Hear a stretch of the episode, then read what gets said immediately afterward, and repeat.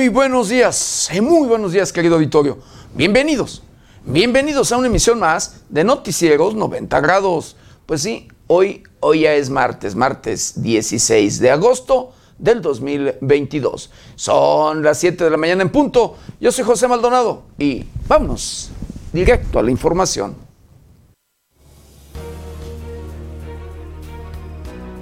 Andrés Manuel López Obrador asegura que el fin de semana con menos homicidios. Reportan desaparición del reportero Juan Arjón en Sonora. El PRI busca eliminar el cableado en las calles de México. Jesús Zambrano y Silvano Aureoles buscan hacer gobernador Alfonso Martínez. PRD anuncia que tiene retomar el control de la entidad.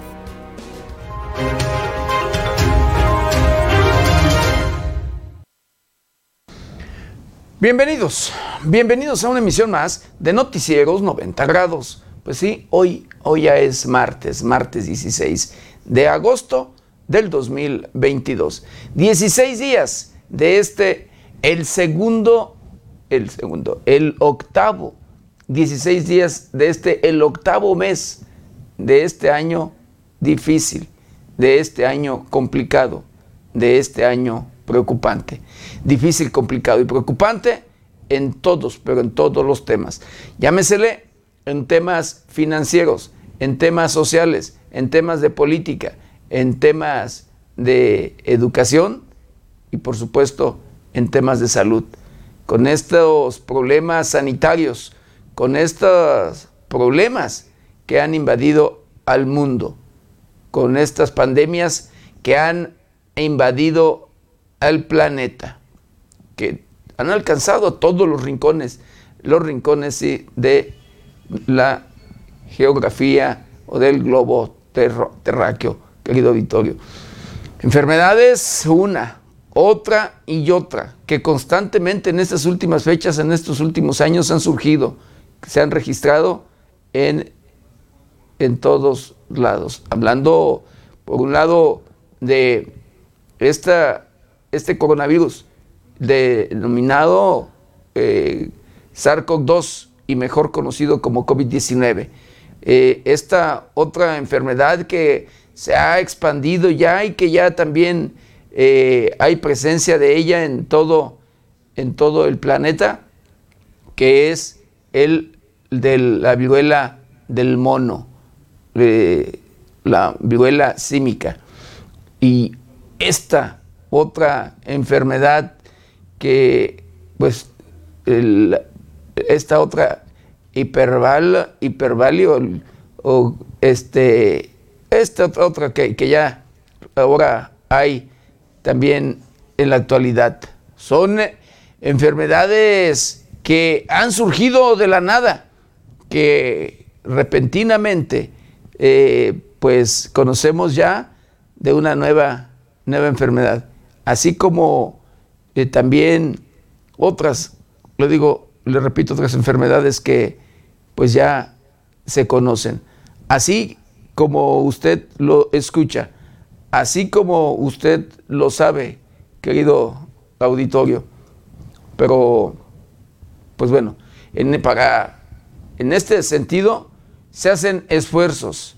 Gobiernos y científicos le invierten se hacen esfuerzos para encontrar el antídoto, para encontrar el medicamento, para encontrar la vacuna y, por supuesto, evitar que sigan eh, las, pues expandiéndose estas enfermedades, querido auditorio.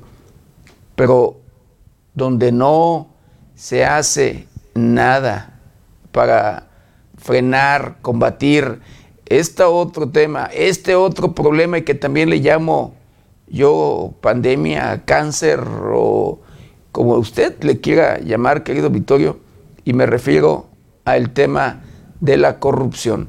La corrupción que incluso, escuche usted, deja más muertes, más muertes y más pobreza que las propias enfermedades de las que le estoy hablando, así como usted lo escucha.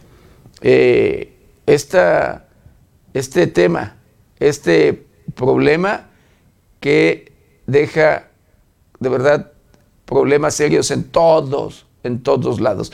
Y es que la corrupción va de la mano con la inseguridad. Corrupción e inseguridad, que es prácticamente lo mismo, querido auditorio, porque mientras haya corrupción va a haber alianzas entre los grupos delincuenciales, mientras haya corrupción va a haber allí pues esta relación entre delincuencia y políticos, políticos o autoridades que sí, autoridades que luego se por allí se relacionan con el crimen organizado. Este último, el crimen organizado que financia precisamente a aquellos aspirantes a, a querer ocupar un puesto de elección popular, a aquellos políticos que quieren ser presidentes municipales, diputados locales, diputados federales, senadores o gobernadores. A ellos es a quienes, eh, pues, luego buscan aquellos políticos que, por supuesto, tienen una aspiración de, de gobernar, de querer tener poder, así como usted lo escucha. Financian sus campañas y, les ayudan, por supuesto, a que eh, pues ganen, a encaminar el voto al favor, precisamente a favor de ese aspirante. Y una vez que ha ganado la elección, una vez que ocupa ya el puesto de elección popular, querido auditorio, eh, lo único que tienen que hacer es cumplir con sus compromisos. Una es hacerse de oídos sordos y de vista ciega. Y por supuesto, dependiendo de cuál es el puesto de elección popular, si es presidencia municipal, tienen que darles espacios, tienen que ocupar espacios. Eh, los espacios que buscan siempre la delincuencia son los de obras, donde hay recursos, donde hay dineros, obras. De, el otro es el tema de seguridad. La seguridad, ellos siempre la han buscado porque ponen a un director de seguridad pública o secretario, dependiendo de cuál es el cargo o cómo lo nombran en, los municipios o en cada municipio, y entonces eh, para ellos tener el control absoluto, poder llevar y hacer lo que ellos lo que ellos quieran y que nadie nadie los moleste. Así como usted lo escucha. Pero eh, esto no es de ahorita. Esto no es eh, nuevo. Esto es, querido auditorio, de hace décadas. De hace décadas que los propios, la delincuencia va y busca a criminales, que la delincuencia pues siempre eh, han hecho alianzas con políticos o de lo contrario los propios políticos son los que buscan a, los propios, a los propios criminales, a aquellos que tienen el control del municipio, de la comunidad o de la plaza, como luego, luego le llaman. Y así es como eh, hacen, así es como vemos las cosas que se dan en nuestro país. Triste y lamentablemente, como usted lo escucha, este tema de la corrupción va de la mano con los temas de inseguridad. Y es que la corrupción enriquece tanto a políticos como a criminales y que estos últimos llevan a cabo prácticas delictivas como son las extorsiones, los secuestros y por supuesto homicidios. Además del el desplazamiento de sus lugares de origen, los corren de de sus pueblos cuando bien les va. De lo contrario, querido auditorio, les arrebatan la vida. Así como usted lo escucha. Eh, usted conoce, seguro estoy que sabe, conoce casos de vecinos, amigos o cualquier otra persona, que normalmente las víctimas, por supuesto, o siempre, las víctimas son aquellas que reactivan la economía en un lugar, aquellas que tienen alguna actividad económica, llámesele, ¿sí? agricultores, ganaderos o industriales, cualquier persona que trabaja de manera honesta, de manera honrada, son las víctimas, porque ellos precisamente que producen, ellos que tienen un ingreso, son a los que les exigen, a los que les piden una cuota. Así, de lo contrario, les han arrebatado sus parcelas, sus huertas, sus propiedades, su patrimonio. Así como usted lo escucha. Triste y lamentablemente esto, esto se sabe.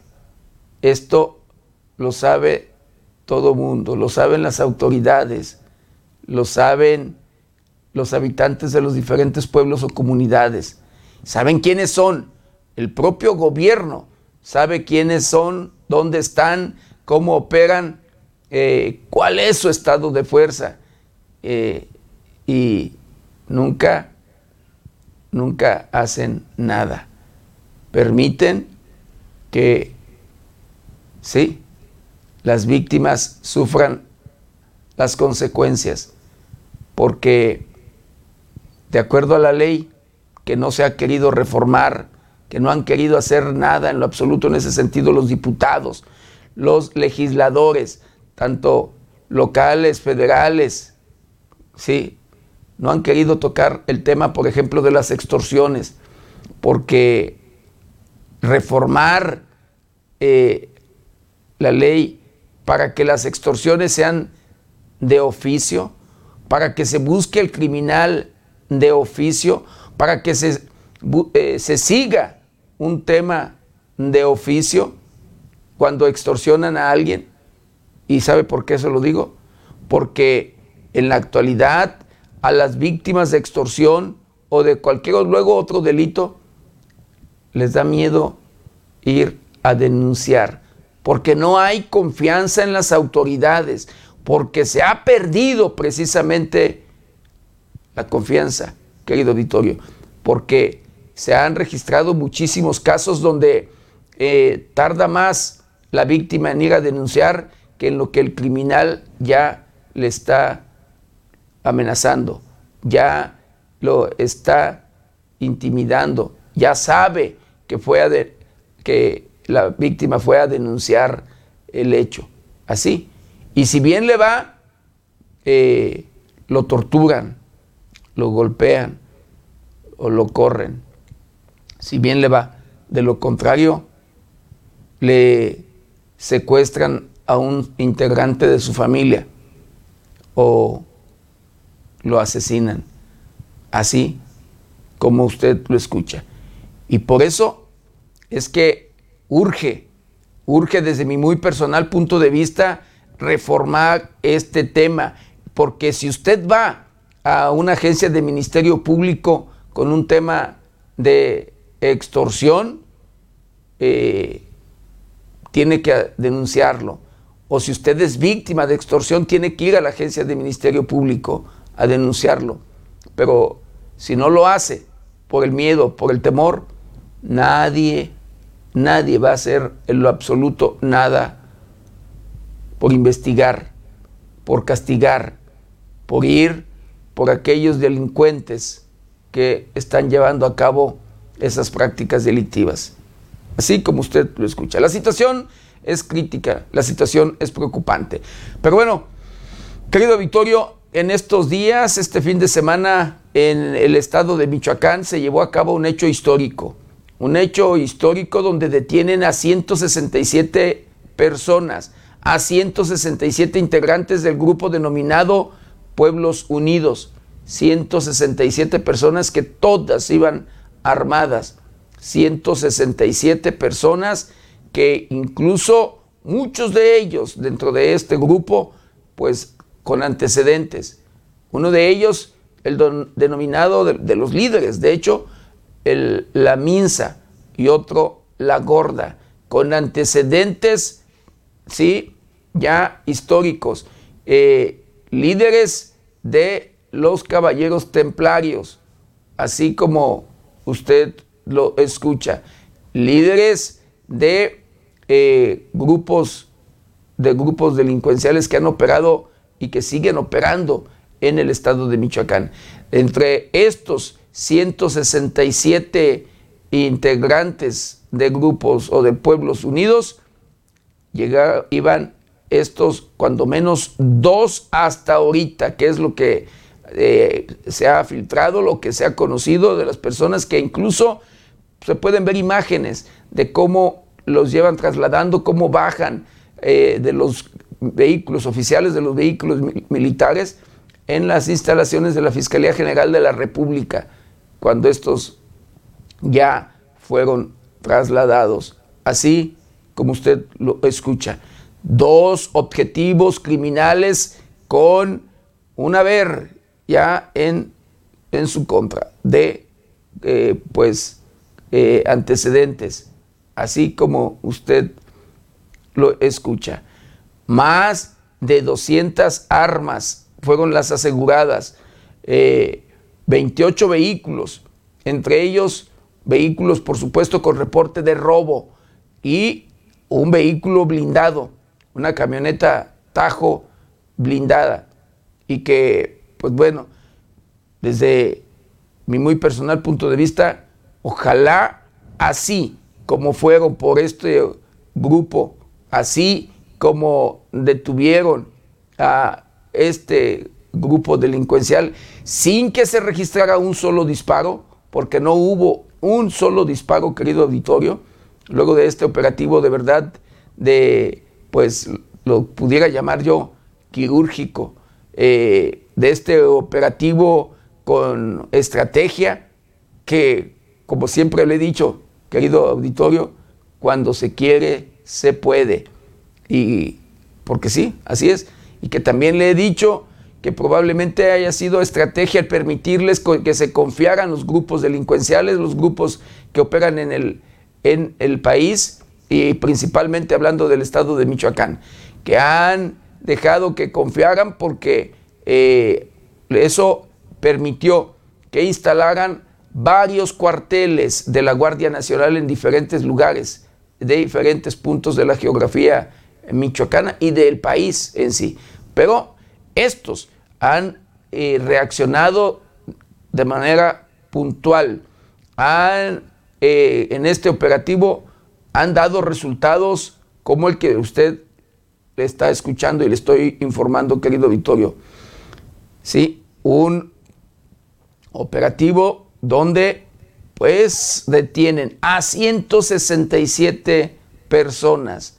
Eh, muchos de ellos, incluso de acuerdo a información de los propios familiares, que el día de hoy pues buscan eh, o tratan de eh, conseguir la libertad de sus, de sus familiares, pues dicen que eran obligados, que eran obligados a tomar las armas y andar con ellos, que porque de lo contrario les arrebataban sus propiedades.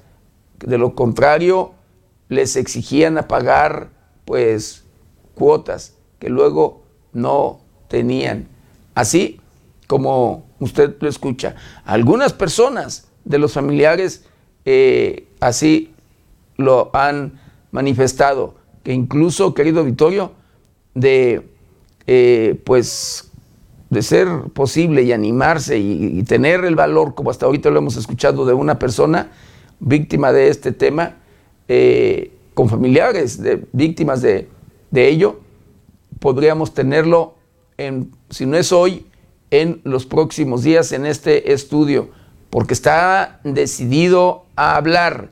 Por un lado, responsabiliza a los grupos que operan en la zona, en la región, que obligan, así como lo escucha, dice, a los propios obligaban o obligan a las personas a actuar con ellos. Y por otro lado, pues cansado de lo que pasa, que el gobierno no actuaba o no actúa, también están molestos con el propio con el propio gobierno, con las propias autoridades. Pero ya escucharemos el testimonio si es que eh, pues van a hablar y que ellos, quiero decirle, querido Vittorio, le quiero informar que ellos son los que lo han solicitado. Ellos son los que han solicitado los micrófonos y cámaras de este medio de comunicación para hablar para denunciar, para eh, ellos manifestar lo que están viviendo, lo que han vivido en sus pueblos con sus habitantes y sus propias familias. Así como usted lo escucha. Y lo digo esto por aquello del riesgo que luego ello implica. Pero eh, dicho con ellos, platicado con ellos, ellos están dispuestos a denunciarlo. Esperemos y pues de ser así, contar con esa entrevista, con ese testimonio, querido auditorio, para escuchar de viva voz de las personas, de familiares, de víctimas que dicen ellos eran obligados y que hoy están enfrentando pues un, un proceso, ya que fueron detenidos, armados, junto con pues este grupo que encabezaba la Minsa y la Gorda, dos líderes templarios, así como usted lo escucha. Y bueno, sin más, vamos a hacer un recorrido, un recorrido por el portal de noticias más importante. Y en esta mañana Matan a un médico cubano y enfermera en hospital de Catepec en el Estado de México. Pronostican lluvias intensas con descargas eléctricas y granizadas en 13 estados de la República. Reubícase y mujer a emprendedoras excluidas de bazares en Morelia. Rompen récord los precios de electricidad y gas natural en Europa. Putin seguirá, asegura que los intentos de abolir Rusia serán en vano. Joven moreliana que era buscada, tenía un mes en el CEMEFO de Guanajuato. En intento de asalto balean a un chofer de Uber en Morelia, Michoacán. Resultó herido. Identifican a líderes de la a, líderes eh, templarios en esta detención, de lo que le hablaba precisamente de los 167 personas detenidas. Identifican a la seca y a la gorda entre los 167 detenidos de Pueblos Unidos, 150 pues familiares aproximadamente se manifiestan en el exterior de las instalaciones de la Fiscalía General de la República o se manifestaban hasta el día de ayer eh, antes de que fueran trasladados a eh, pues cerezos porque se los iban a llevar por supuesto a internarlos en diferentes cerezos. No se sabe si todos vayan a quedar en Michoacán o de lo contrario los vayan a mandar a cerezos eh, federales eh, por ejemplo, pues aquellos federales de alta seguridad de nuestro país y que pudieran ser eh, los dos principales objetivos que, que le he citado, la Minsa y la Gorda, que no se sabe si queden en Michoacán o los trasladen a otro estado de la República. Que el crimen, el crimen cobre facturas a los malandros, reitera la alcaldesa de Tijuana, luego de mandarles mensajes a los grupos delincuenciales que operan en su municipio y en su estado. Ejecutan a un individuo en fraccionamiento elopeño, esto en Jacona, Michoacán. Gobierno debe garantizar seguridad de alumnos con el retorno a clases. Así lo dice el diputado integrante de, de la 75 legislatura en el estado de Michoacán, Víctor Manríquez. Transporte público debe de llegar a ser un espacio seguro para las mujeres, lo dice la diputada Fanny Arreola. Azota Tromba, Nueva Italia, Michoacán, solo hubo daños materiales. Trabajamos juntos por nuestra tierra y por mejores condiciones de vida para todos, dice Toño Ixtlagua, presidente municipal de Zitácuaro, en su primer informe de gobierno. Pues estas, estas y otras noticias las encuentra en el portal de noticias 90grados.com.mx. ¿Y ahora qué le parece? Lo invito a que me acompañe a ver juntos un día como hoy.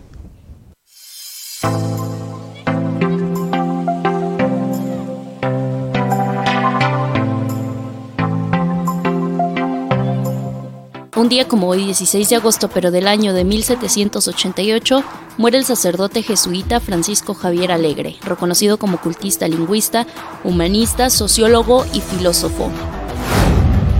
En 1889 nace en Corrales de Obregón, Zacatecas, Joaquín Amaro, quien llegó a destacarse como militar revolucionario. En 1965 entra en operaciones las primeras teleaulas destinadas a la alfabetización. El 16 de agosto de 1977, en Memphis, Tennessee, falleció Elvis Presley, uno de los más destacados cantantes estadounidenses del siglo XX e ícono mundial de la cultura del rock. El rey tenía 42 años y su muerte atrajo a legiones de fanáticos hasta Grand Zealand, su mansión en Thamesis, según los medios, murió por un paro cardíaco derivado de su adicción a los barbitúricos.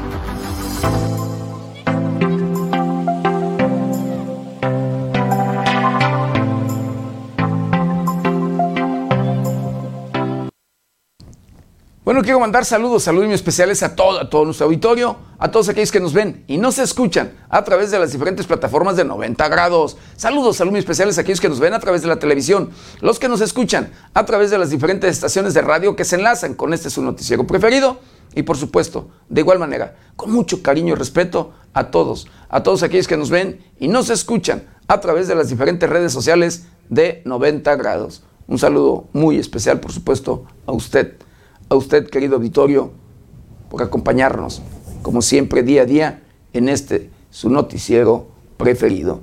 Y bueno, ya de lleno, de lleno con la información, pues el presidente de la República, Andrés Manuel López Obrador, asegura que fue el fin de semana con menos homicidios. Este fin de semana, el con menos homicidios de su administración.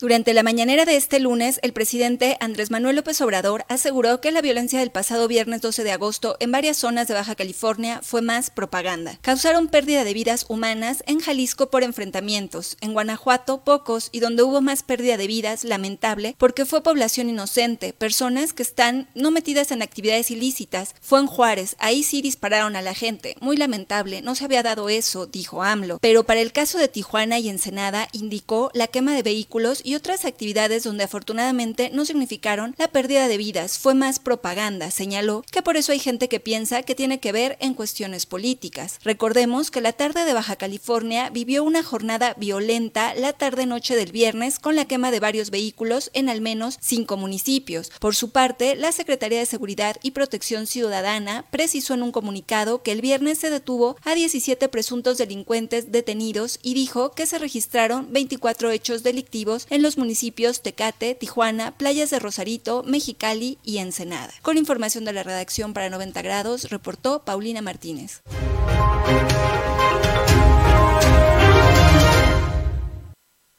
Pues sí, el presidente de la República precisamente dijo y aseguró que la violencia de este registrada este viernes en Baja California, pues fue más propaganda. Durante la conferencia mañanera de el lunes, el presidente Andrés Manuel López Obrador aseguró que el fin de semana fue uno de los que ha tenido menos homicidios en el año, pese a la alta percepción de violencia que se reportó en medios. Fue de los fines de semana, aunque parezca increíble, con menos homicidios. Sin embargo, por la propaganda la percepción es otra, indicó el presidente. Aprovechó para informar que adelantará el informe de seguridad para el lunes al mediodía para comunicar sobre lo ocurrido durante el fin de semana. Adelantó que está considerando hacer un una reunión de seguridad y una mañanera los sábados, pues sus adversarios usan los fines de semana para manipular.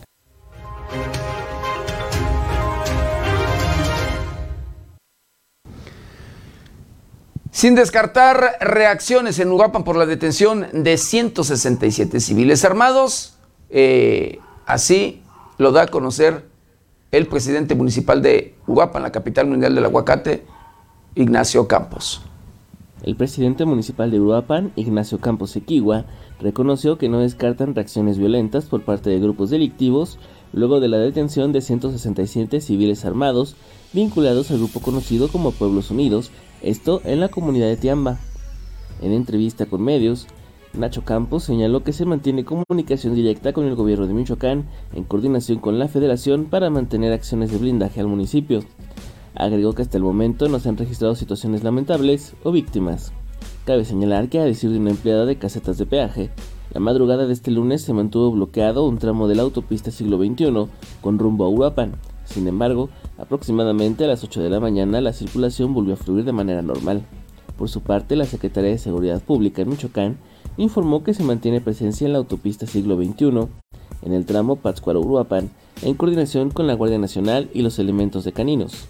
A través de un boletín, la Secretaría de Seguridad Pública informó que esta mañana se reunió en Uruapan la mesa del Grupo de Inteligencia Operativa, encabezada por el gobernador de Michoacán, Alfredo Ramírez Bedoya, quien subrayó la vigencia de la campaña de desarme y el canje de armas en el territorio estatal como parte fundamental de la Procuración de la Paz. En la reunión también estuvieron presentes el alcalde Ignacio Campos, el titular de la Secretaría de Seguridad Pública, José Alfredo Ortega Reyes, el secretario de Gobierno, Carlos Torres Piña, el fiscal de Michoacán, Adrián López Solís, entre otros funcionarios de los tres órdenes de gobierno. Reportó para 90 grados Luis Manuel Guevara.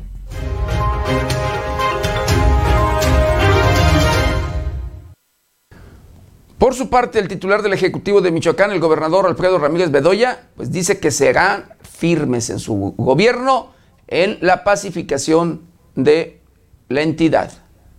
El gobernador de Michoacán, Alfredo Ramírez Bedoya, aseguró que su gobierno se mantendrá firme en la convicción de pacificar el territorio. Enfatizó que su estrategia de seguridad está dando resultados. Luego del arresto de 167 personas vinculadas al grupo conocido como Pueblos Unidos en la comunidad de Tiamba, Ramírez Bedoya señaló que nada ni nadie estará por encima de la ley durante su administración. En cuanto a los bloqueos carreteros que se registraron por reacción ante los detenidos, el mandatario estatal declaró en entrevista que hasta el momento no había ningún bloqueo activo. Finalmente, subrayó que con las acciones de pacificación se podrá recuperar la actividad económica en el estado de la misma manera que las actividades sociales. Reportó para 90 grados, Luis Manuel Guevara.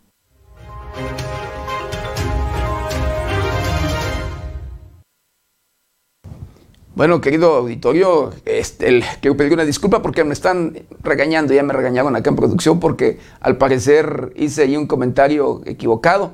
Le hablaba yo que han identificado a la Minsa, pero es la Maseca. A la Maseca en este grupo de los detenidos, 167 detenidos precisamente en, pues, en Huapan, Michoacán. Entre ellos, dos líderes, dos líderes delincuenciales de los caballeros templarios. Uno de ellos es la maseca y no la minsa, la maseca y la gorda. Y así identifican precisamente a líderes de la maseca y, la, y, de, y la gorda entre los 167 detenidos de Pueblos Unidos.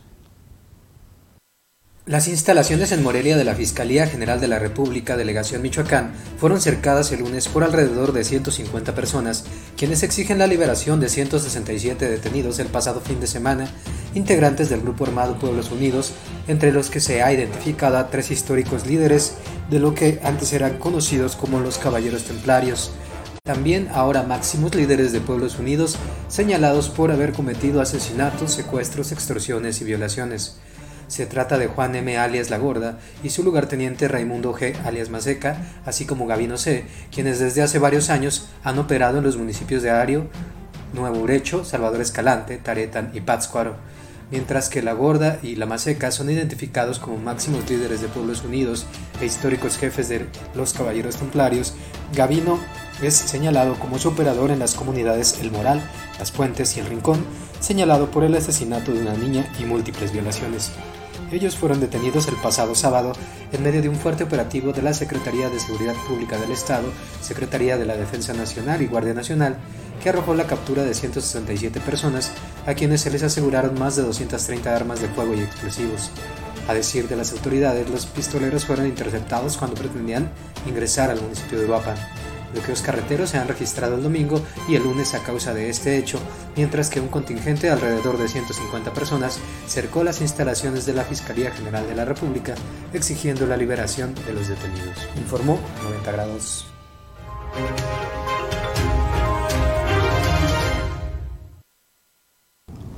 Esto, por supuesto, pudiera traer reacciones, como bien lo dijo el presidente municipal de Uruapan, Michoacán, reacciones de estos grupos o de este grupo allá precisamente en este municipio y en sus propios municipios de donde pues surgió, surgieron pueblos unidos, que fue Ario de Rosales y otros pueblos más, pero principalmente Ario de Rosales. Y bueno, eh, continuando, continuando con la información, pues siguen, eh, pues, híjole, el tema preocupante en contra de comunicadores, en contra de periodistas, en contra de aquellos comunicadores, por supuesto que eh, pues somos éticos, que somos de verdad profesionales, que hablamos las cosas como son luego.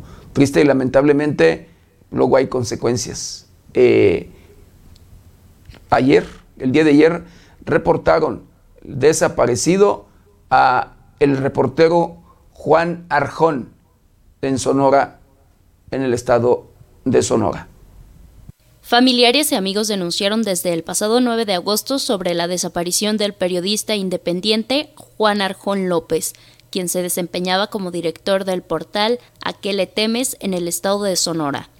Esta madrugada de lunes, la Fiscalía General de Sonora informó sobre la desaparición del reportero independiente conocido por todos como Juanito, por lo que indicaron que establecieron contacto con corporaciones policiales de los tres órdenes de gobierno a fin de iniciar en forma oficiosa su búsqueda. Esto debido a que señalan que no se tiene reporte ni denuncia, por lo que se hace un llamado a familiares a formalizar el procedimiento y a partir de que aporten datos de la última vez que se tuvo contacto con él, poder establecer acciones puntuales de su búsqueda y localización.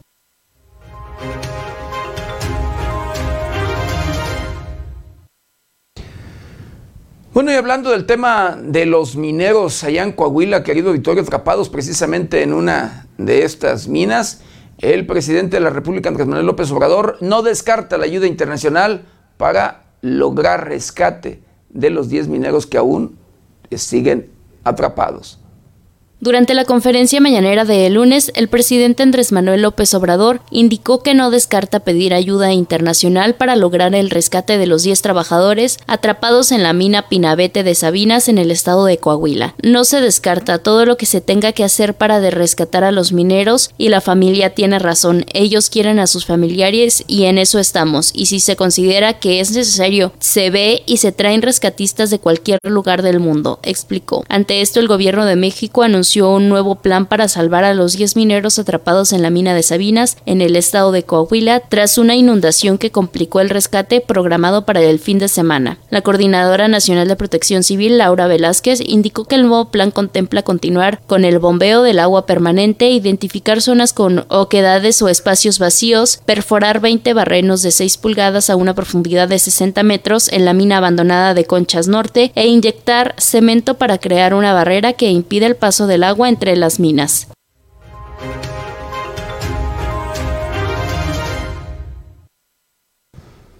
Pues de acuerdo a información del propio presidente de la República, Andrés Manuel López Obrador, un boquete de agua en la mina, en mina abandonada vecina, pues trajo, sí, trabó e implicó el rescate de estos mineros en Coahuila.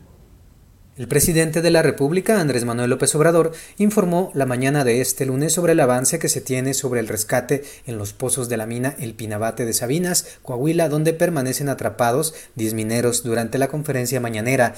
Dijo que las acciones de rescate iban bien, pero se inundó más el pozo donde se encuentran los mineros atrapados a causa de una mina vecina, por lo que dijo ya dio instrucciones para que se refuercen las labores de rescate de los mineros. Eh, tenemos que continuar con el rescate de los mineros. Íbamos bien, desgraciadamente eh, se eh, colapsó aún más la mina, eh, sobre todo se amplió un boquete de agua de la mina vecina abandonada, que es la que acumula más agua, y ya cuando estábamos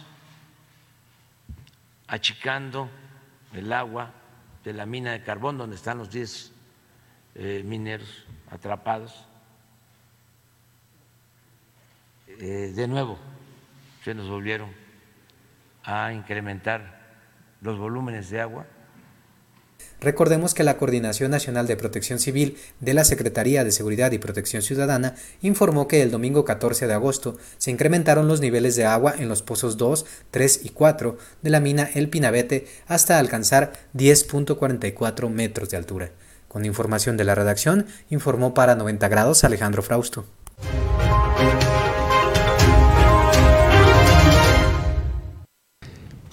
Mientras tanto, Ricardo Anaya reprocha el abandono del gobierno a mineros atrapados. El ex candidato presidencial Ricardo Anaya reclamó en su nuevo video compartido este lunes que el gobierno de México abandonó hace mucho tiempo a los mineros que se encuentran atrapados desde el pasado 3 de agosto en el Pinabete, en el estado de Coahuila. Primeramente, Anaya mencionó que él visitó una mina muy parecida en la que están atrapados los mineros de Sabinas, Coahuila. Hace un año, antes de que López Obrador me sacara a la mala del país, yo estuve justo ahí, en una mina idéntica a esa. De hecho, está bien cerquita de ahí y la verdad es que hasta que te metes a la mina con ellos, te cae el 20 de la manera en que se juegan la vida, mencionó Ricardo. Además, aseguró que las minas no cumplen con ninguna norma de seguridad y al interior de estas solo existe una salida, así que si se colapsa, los trabajadores se quedan atrapados. Lo que está pasando en esa mina de Coahuila es terrible, con los 10 mineros atrapados. Fíjate, hace un año, antes de que López Obrador me sacara la mala del país, yo estuve justo ahí, en una mina idéntica a esa. De hecho, está bien cerquita de ahí. ¿Por de qué lado? Ahí con cuidado. ¿Por dónde? ¿Por aquí ya? Sí, sí, por allá, por aquel lado. Y la verdad es que hasta que te metes a la mina con ellos, te cae el 20. De la manera en la que se juegan la vida. O sea, literalmente bajas 30 metros parado en un tambo. Vale, con las dos manos. ¿Ya se va hecho la madre o qué? No, no, no, se va un poquito. Me acuerdo perfecto como ya abajo, en el túnel, un minero que se llama Crescencio. Me contó cómo se colapsan los soportes de madera y se te viene la mina encima indicó que el presidente mexicano prefirió mandar ayuda a Cuba para controlar el incendio en Matanzas en lugar de destinar recursos para el rescate de los 10 mineros atrapados y acusó, sin dar pruebas, que el mandatario rechazó ayuda internacional. Exigió que se haga todo lo posible para salvar la vida de los mineros que llevan ya 12 días atrapados desde que el 3 de agosto también pidió a mexicanos y mexicanas unirse a esta exigencia de rescate. Con información de la redacción para 90 grados, reportó Paulina Martínez.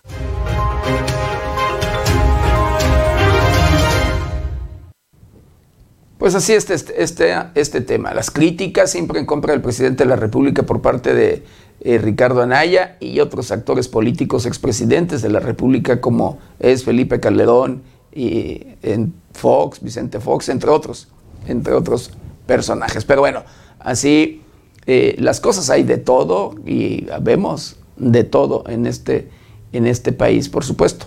No todo lo que se hace se hace bien y no todo lo que se hace pues satisface a todos.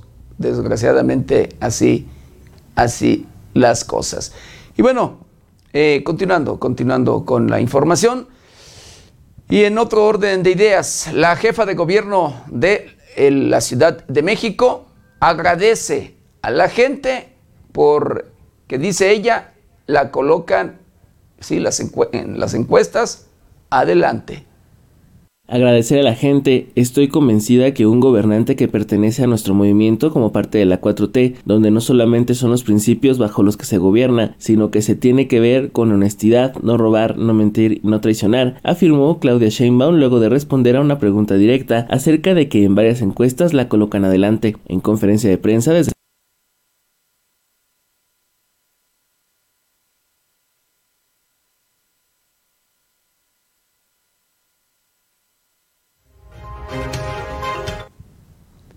Y bueno, el PRI busca eliminar el eh, cableado, ¿sí? El cableado en las calles de nuestro país.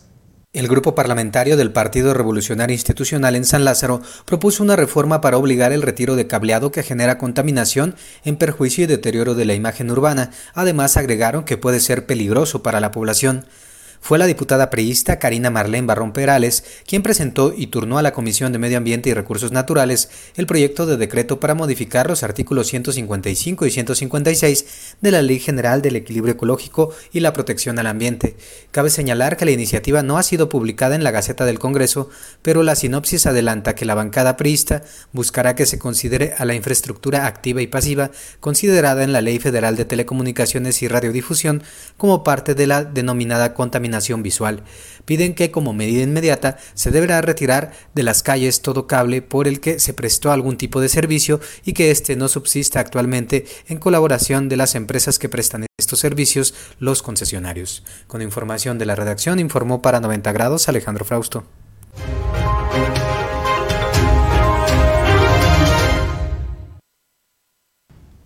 Bueno, el presidente de la República, Andrés Manuel López Obrador, pues nombra a nueva titular de la Secretaría de Educación en el país. En la conferencia de prensa de este lunes, el presidente Andrés Manuel López Obrador informó que Leticia Ramírez es la nueva secretaria de Educación y sustituye a Delfina Gómez Álvarez, quien buscará la gubernatura por el Estado de México. Leticia Ramírez se ha desarrollado como profesora normalista y de grupo por 12 años y hasta hoy era directora de Atención Ciudadana de Presidencia de la República. Eh, Leti eh, tiene como profesión ser maestra. Dio clases 12 años, igual que la maestra del fin. Ella más tiempo, pero eh, maestras de aula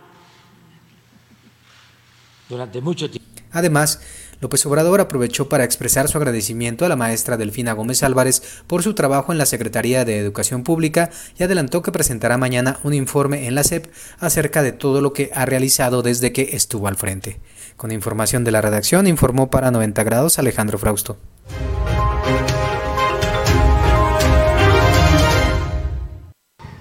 Bueno, y hablando de otro tema, hablando del problema precisamente que se vive por la escasez de agua en nuestro país, querido auditorio, la reducción en el suministro de agua afecta a 6 millones de habitantes de la Ciudad de México. En la Ciudad de México, aproximadamente 6 millones de habitantes se verán afectados ante la reducción en el suministro de agua, que inició este lunes en 12 alcaldías. Asimismo, en el Estado de México, las personas afectadas serán cerca de 270 mil en 13 municipios. La Comisión Nacional del Agua informó que esta reducción de la distribución se debe a las pocas lluvias registradas desde el año 2020. Con esta disminución se pretende cuidar los niveles de agua en las presas del sistema Cutzamala, organismo de cuenca de aguas del Valle de México, el sistema en aguas de la Ciudad de México y la Comisión del Agua del Estado de México. Dichas rebajas representan 2.4% del abastecimiento diario total que recibe la zona metropolitana del Valle de México. Las alcaldías más afectadas en la Ciudad de México serán Álvaro Obregón, Azcapotzalco, Benito Juárez, Coyoacán, Coajimalpa, Cuauhtémoc, Ixtacalco, Ixtapalapa, Magdalena Contreras, Miguel Hidalgo, Tlalpan y Venustiano Carranza. De igual forma, entre los municipios más afectados en el Estado de México se encuentran Acolmán, Atizapán, Coacalco, Cuautitlán Ixcali, Ecatepec, Huixquilucan, Naucalpan, Nexahualcoyotl, Nicolás Romero, Tlanepaltla, Tecamac, Tultitlán y Toluca.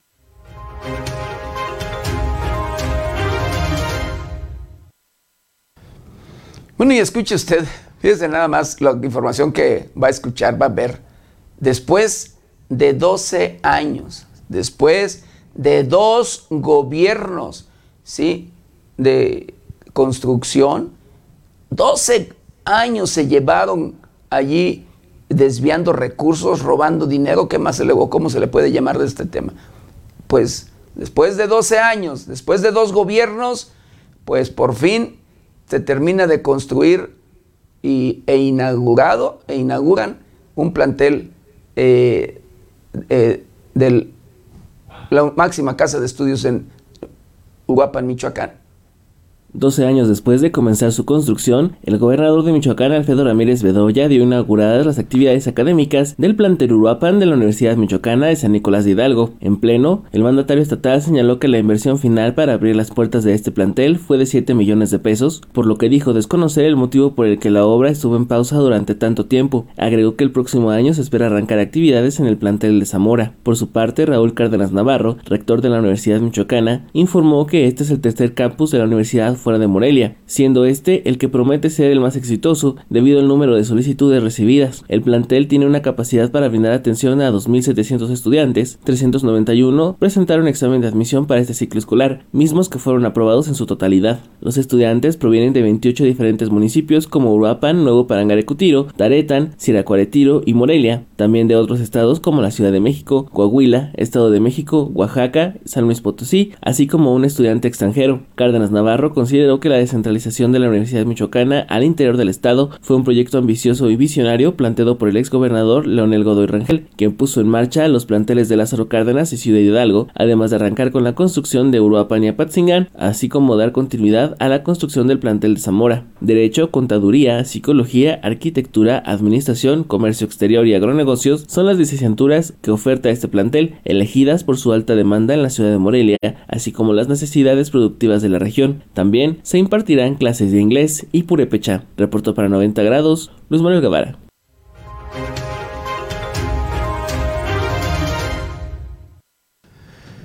Bueno, el exgobernador de Michoacán, Silvano Aureoles Conejo, señalado por desvío de miles de millones de pesos y vínculos con el crimen organizado, se destapa a nivel nacional como candidato o precandidato hasta ahorita a la presidencia de la República para el 2024. El exgobernador de Michoacán, Silvano Aureoles Conejo, recurrió a uno de los mayores diarios de circulación nacional para destaparse como candidato a la presidencia en 2024. Durante su mandato, el perredista llevó a Michoacán a los peores niveles de violencia en la historia reciente, con más de 11.400 asesinatos, además de tolerar la operación de grupos armados que se conformaron en cárteles y hoy son los de mayor poder en la entidad, reconocidos incluso por agencias estadounidenses. En entrevista con el Universal, el exmandatario perredista se dijo listo para competir por la presidencia de la República contra Morena y contra los candidatos de la Alianza Va por México, aunque hoy en día no tiene una propuesta de gobierno, reconoció. Hay proyecto, hay capacidad, hay experiencia y lo que falta es construir una propuesta. Aureoles dijo que los señalamientos en su contra por corrupción, que involucran el desvío de cientos de millones de pesos en su administración, son una persecución política en su contra. Tiene evidentes signos de una persecución y no, no va a ser un obstáculo porque voy a responder. Voy a ir a donde tenga que ir y hasta las últimas consecuencias. Si hay cosas que atender, las pero que me persigan, me descalifiquen y me inventen cosas por razones de carácter político y por pensar diferente, eso sí es un atropello brutal a los principios de la democracia y los derechos de los ciudadanos, dijo el exmandatario estatal, a quien se le han descubierto boquetes de hasta 50 mil millones de pesos en rubros como seguridad, salud y economía. Asimismo, Aureoles adelantó la creación de un nuevo partido de oposición a Morena que lo lance como candidato a la presidencia, pues reconoció que el PRD está disminuido pero no agonizante. Aspiro a que podamos construir un amplio frente opositor en el que participe el partido en el que he militado toda mi vida política, el PRD, y desde esa plataforma competir en un proceso abierto, democrático, que generen los propios partidos y la sociedad civil. Tengo buena comunicación y relación con los presidentes nacionales del PAN, del PRI, me llevo bien con el presidente del Movimiento Ciudadano, pero voy a respetar los tiempos porque cada partido tiene sus dinámicas, aseveró Aureoles. El exmandatario desapareció de la escena pública durante casi un año, dejando Michoacán días antes de terminar su periodo como gobernador gobernador, intentando anular las elecciones estatales y en medio de fuertes denuncias contra su gobierno por corrupción y vínculos con el crimen organizado. Con información de la redacción informó para 90 grados Alejandro Frausto.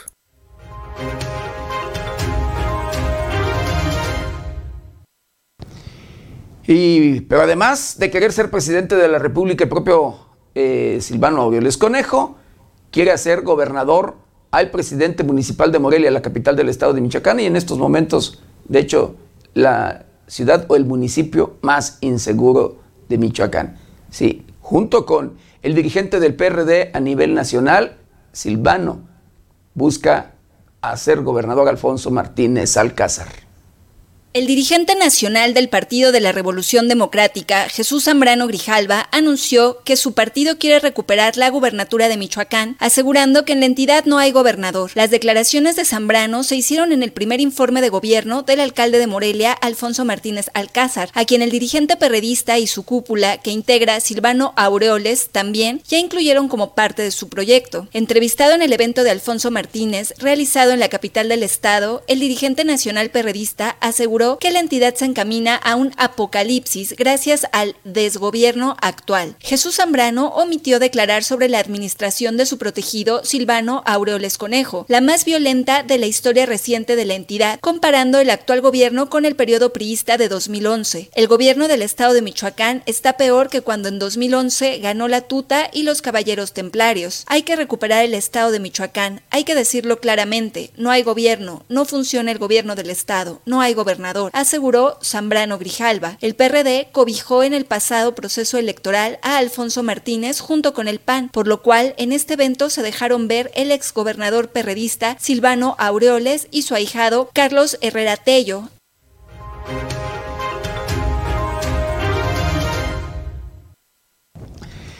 Y bueno, hablando precisamente de a quien quieren hacer gobernador del estado de Michoacán, Alfonso Martínez Alcázar, pues a este, el edil de Morelia, se le inunda la ciudad. Hemos resuelto cuatro inundaciones históricas de Morelia. El día de ayer comenzamos y el día de hoy terminamos. Ya llovió y ya no se inundó.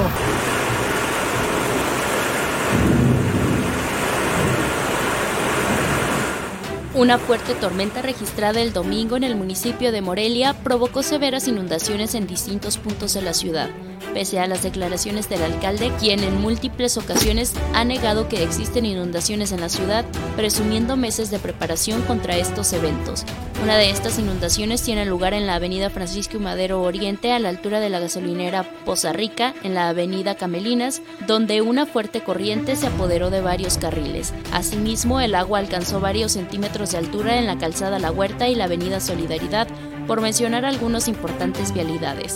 Este domingo, el alcalde Alfonso Martínez rindió su primer informe de gobierno, reuniéndose en su evento a toda la planilla mayor del PRD Nacional, encabezada por Jesús Zambrano Grijalva y el perredismo estatal que encabeza Silvano Aureoles Conejo, quien ya proyectaron a Alfonso Martínez como candidato a la gubernatura en la entidad aunque Alfonso Martínez presumía meses atrás que su gobierno se había preparado contra las inundaciones, una vez más estas llegaron aunque el municipio negó que existieran.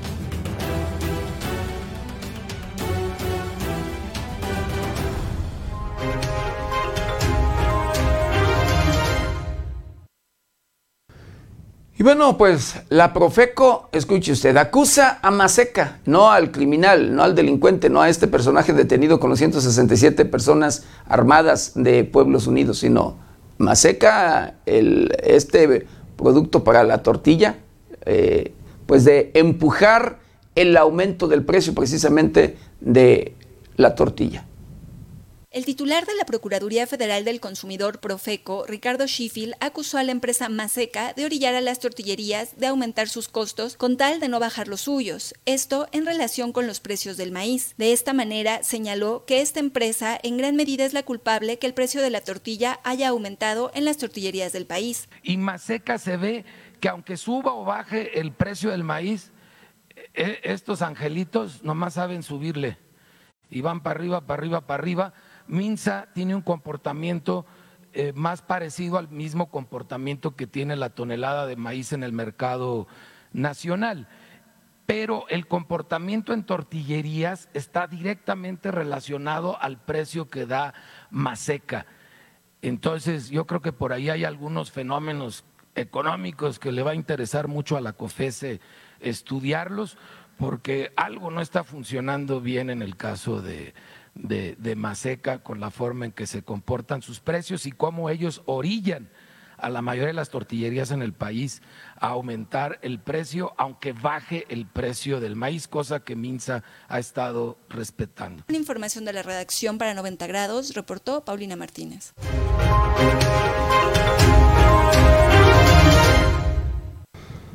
Pues hablando de Profeco y de las denuncias de esta misma dependencia, eh, pues localiza gasolinerías con irregularidades. Seis se niegan a la verificación.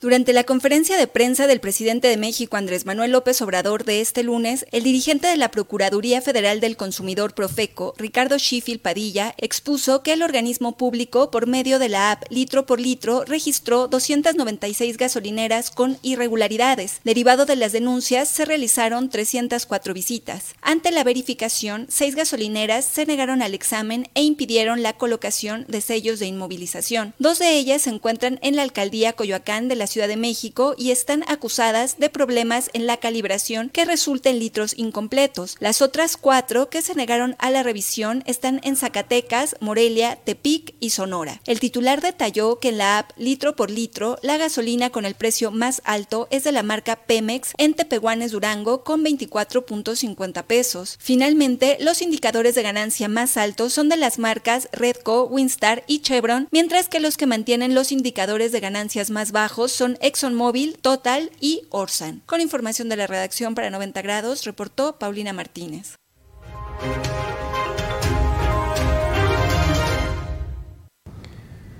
Bueno, hablando de otro tema, reforma tributaria de Petro en Colombia cuenta con gran apoyo popular. El presidente electo de Colombia, Gustavo Petro, presentó ante el Congreso su reforma tributaria. En ella se pretende que los más ricos contribuyan más, esto con la intención de disminuir la deuda histórica del país. El escrito se llevó ante el legislativo por los ministros de Hacienda, José Ocampo y Alfonso Prada. El documento se debatirá primero en las comisiones económicas y luego en el Senado y la Cámara de Representantes. Resalta que la propuesta del mandatario no generó protestas como en el caso de las reformas planteadas por el expresidente Iván Duque. No obstante, grupos empresariales se han pronunciado en contra de las renovaciones, pues consideran que afectarán a los más pobres. En la reforma tributaria para la igualdad y la justicia social se establece un tributo del 10% en bebidas azucaradas a cargo del productor, el importador o quien se vincule económicamente con ambos. Asimismo, se aplicará una tarifa del 10% de gravamen a las expectaciones del petróleo crudo, carbón y oro. La reforma cuenta con el apoyo popular debido a las altas expectativas que el pueblo colombiano tiene en la nueva administración. Con información de la redacción, reportó para 90 grados, Noé Almaguer.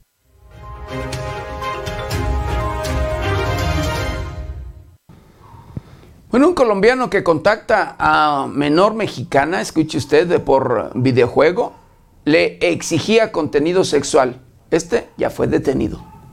La Fiscalía General de Justicia de la Ciudad de México informa que, en el marco conmemorativo del Día contra la Trata de Personas, un hombre fue detenido en Colombia por personal de la Interpol derivado de una investigación iniciada en la Coordinación General de Investigación de Delitos de Género y Atención a Víctimas. El hombre era buscado por su probable participación en el delito de trata de personas en su modalidad de pornografía de personas menores de 18 años contra una conacional. Trabajos de inteligencia realizados por agentes ministeriales y de la Policía de Investigación adscritos a la Fiscalía de Investigación de los Delitos en materia de trata de personas fueron determinantes para que autoridades internacionales lograran la ubicación y aprehensión del individuo quien radica en Bogotá. De acuerdo con investigaciones de la Fiscalía de Investigación de los Delitos en materia de trata de personas, el hombre probablemente contactó a la víctima, persona menor de edad, de nacionalidad mexicana a través de un videojuego. Posteriormente le solicitó datos personales como su número telefónico. Después y mediante hostigamientos le exigió material de contenido sexual, mismo que difundió entre los familiares y conocidos de la agraviada. Con información de la redacción para 90 grados, reportó Paulina Martínez.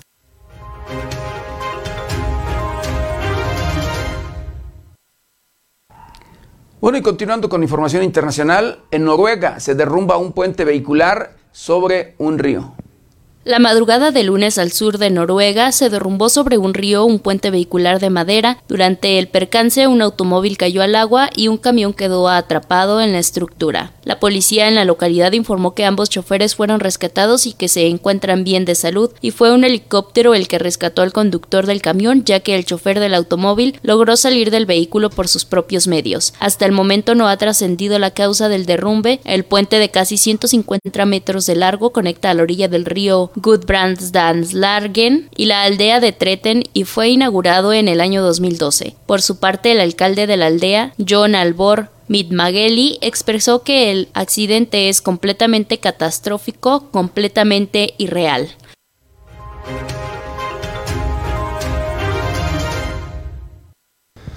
Bueno, y hablando de este tema registrado en Cuba, en Matanzas, precisamente este incendio, pues rescatistas localizan más restos humanos en el lugar. La mañana de este lunes, los equipos especializados encontraron más restos óseos en el lugar del incendio industrial registrado en Matanzas al oeste de Cuba, así lo informó el ministro de Salud Pública, José Ángel Portal Miranda a través de sus redes sociales, informó que desde temprana hora este lunes prosiguieron las labores el equipo multidisciplinario de especialistas que realiza el trabajo pericial en la zona del incendio ocurrido en la base de supertanqueros de Matanzas, ya que continúan con la búsqueda incansable de fragmentos óseos y de objetos que pudieran tener relación con alguna de las personas desaparecidas y se supone que se encontraban en el lugar del accidente al momento de la explosión detalló que fue el domingo cuando se encontraron nuevos fragmentos óseos en varios lugares de las zonas que ahora se analizan en los laboratorios para su identificación. Además, los objetos hallados se cotejan con las fichas de identificación elaboradas para establecer su posible relación con los desaparecidos. Finalmente, el ministro de Salud Pública indicó que este lunes persistirán los trabajos del equipo multidisciplinario tanto en el lugar del suceso hasta agotar toda el área prevista como en los laboratorios habilitados para realizar los estudios correspondientes. Con información de la redacción informó para 90 grados Alejandro Frausto.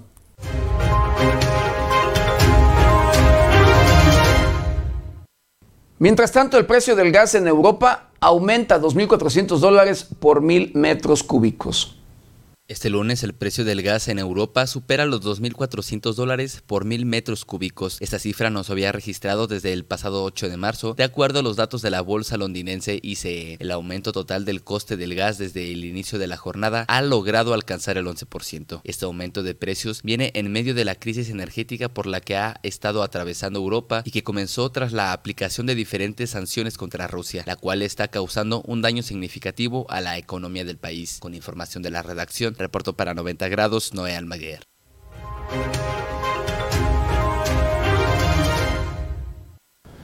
Bueno, y el, el, presidente ruso declara que tiene la intención de cooperar con sus aliados para crear armas el presidente ruso Vladimir Putin señaló que tiene la intención de cooperar con sus aliados en la creación de nuevas armas y equipos. Asimismo, indicó durante la ceremonia de apertura del Salón de Defensa Army 2022 que el armamento ruso está años por delante de sus equivalentes occidentales, además de ser muy superior en sus características tácticas y técnicas, pues se trata de armas de alta precisión y robótica, sistemas de combate basados en los nuevos principios físicos. A su vez, el Ejecutivo declaró que el país euroasiático tiene muchos socios que no obedecen a Occidente ni se pliegan a llamado homogénico. Finalmente dijo que los países del mundo no deben reaccionar con dureza ante los intentos de falsear la historia y oponerse a todas las formas de neonazismo, rusofobia y racismo. Con información de la redacción, reportó para 90 grados Noé Almaguer.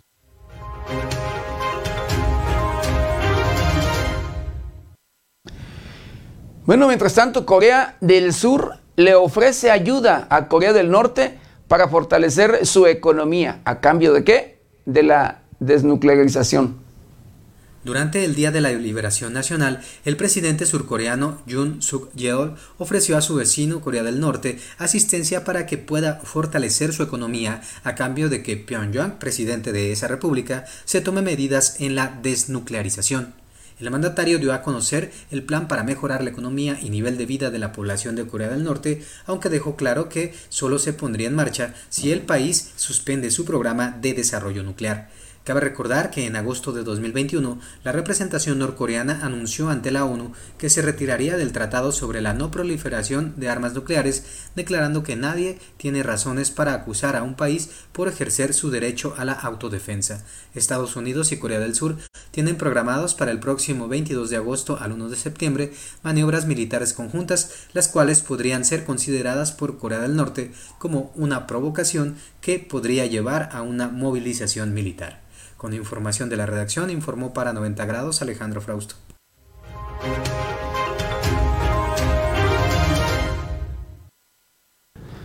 Tres militares sirios mueren por impactos de misiles lanzados por casas israelíes. Oleg Egorov, vicejefe del Centro Ruso de la Reconciliación de la parte beligerante en Siria, informó que tres militares de ese país han muerto y al menos otros tres resultaron heridos. El deceso de los tres militares fue a causa de ataques con misiles, los cuales fueron lanzados desde casas israelíes contra las provincias de Tartus y Damasco. De acuerdo con la información de Oleg, en la ofensiva se vieron involucrados cuatro casas que lanzaron ocho misiles de crucero contra objetivos de la infraestructura y contra el sistema de defensa aérea siria. Los misiles fueron lanzados desde el espacio aéreo de Líbano aunque una fuente de la Agencia Estatal de Siria informó que las fuerzas de defensa aérea lograron derribar varios de los misiles lanzados, informó 90 grados.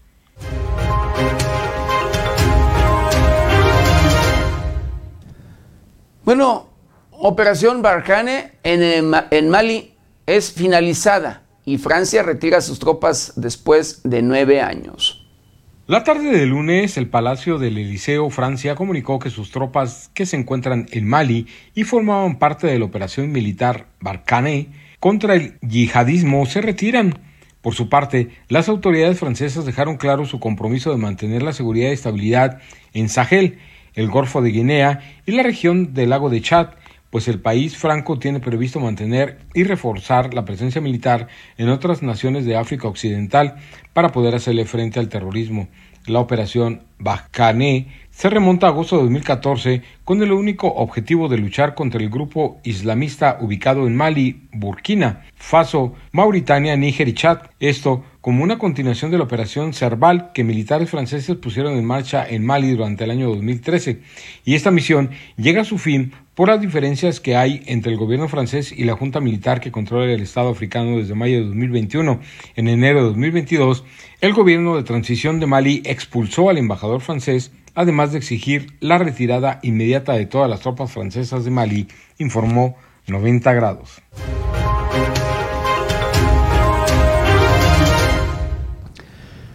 Vocero de Asuntos Exteriores de China asegura que Estados Unidos falló en su intento de democratización en Afganistán. Durante una rueda de prensa ofrecida por el portavoz del Ministerio de Asuntos Exteriores de China, Wang Wenbin, este declaró que la retirada de Estados Unidos de Afganistán en 2021 demostró el fracaso de la política de democratización, la cual fue impulsada por Washington. Hace un año, las tropas estadounidenses pusieron fin a su invasión de Afganistán de 20 años de duración al retirarse apresuradamente del país desde Kabul, informó el Wenbin. De acuerdo al vocero, el momento Kabul, como lo llama el Wenbin, marca el fracaso de la transformación democrática, la cual fue impuesta por Estados Unidos, dejando claro que el camino hacia dicho sistema político en un país solo puede ser explorada por la misma población de este de manera independiente. Juan dijo que desde el término de la Gran Guerra Fría, Estados Unidos ha estado tratando de interferir en países de todo el mundo, bajo el pretexto de la democracia y los derechos humanos. Con información de la redacción, reportó para 90 grados Noé Almaguer.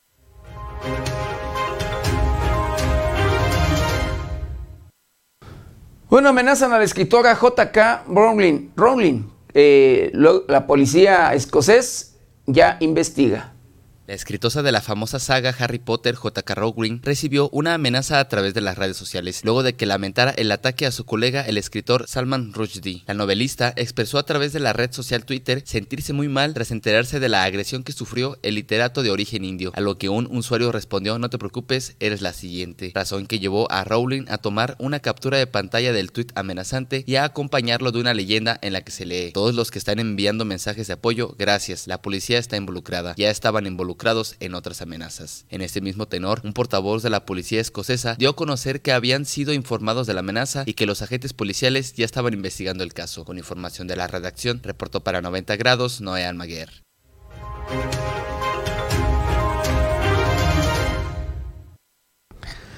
Bueno, y para que no nos sorprendan los cambios climáticos, acompáñame a conocer el pronóstico del tiempo para las próximas horas.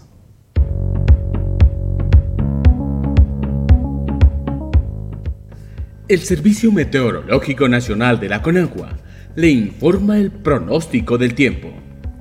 Para hoy, el monzón mexicano continuará en el noroeste de México y en interacción con un sistema de baja presión sobre Chihuahua, ocasionarán lluvias puntuales intensas con posibles granizadas en Sonora, Sinaloa, Chihuahua y Durango, y lluvias muy fuertes en Coahuila, así como lluvias puntuales fuertes en la península de Baja California.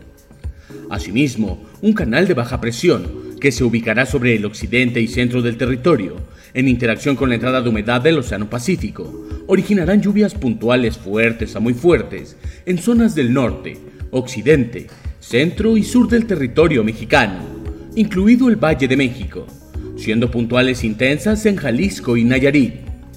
Por otra parte, la onda tropical número 22, que recorrerá el sur del litoral del Pacífico, y la entrada de humedad del Mar Caribe y Golfo de México, generarán lluvias puntuales intensas en Oaxaca y Chiapas, puntuales fuertes en Tabasco, muy fuertes en el oriente de la República Mexicana, así como chubascos en el noreste de México y estados de la península de Yucatán. Las lluvias mencionadas estarán acompañadas de descargas eléctricas, rachas de viento y posible caída de granizo. Asimismo, podrían incrementar los niveles de ríos y arroyos y ocasionar deslaves e inundaciones en zonas bajas. Finalmente, continuará el ambiente vespertino cálido a caluroso en la mayor parte de los estados de la República, con temperaturas máximas vespertinas superiores a los 40 grados Celsius en zonas de Baja California y Sonora.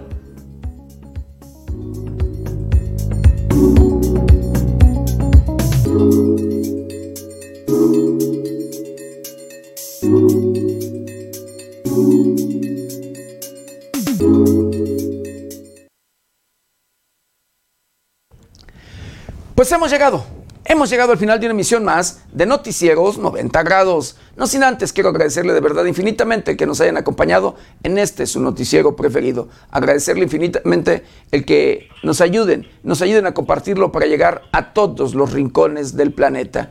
Y por supuesto, agradecerle, agradecerle sus estrellitas. Ojalá ayúdenos, ayúdenos a regalarnos estrellitas para este medio de comunicación independiente, para seguir, por supuesto, con nuestra línea editorial como usted la conoce para seguir informándolo como usted lo merece, querido auditorio. Yo les espero mañana, mañana ya miércoles, de 7 a 8 de la mañana, nuestra querida compañera Berenice Suárez, de 8 a 9 de la noche. Y recuerde, lávese las manos constantemente con agua y jabón. Utilice gel antibacterial, cubrebocas, careta de ser posible. Guarde su distancia, cuídese y cuídese a los suyos. Yo soy José Maldonado. ¿Está usted? bien informado.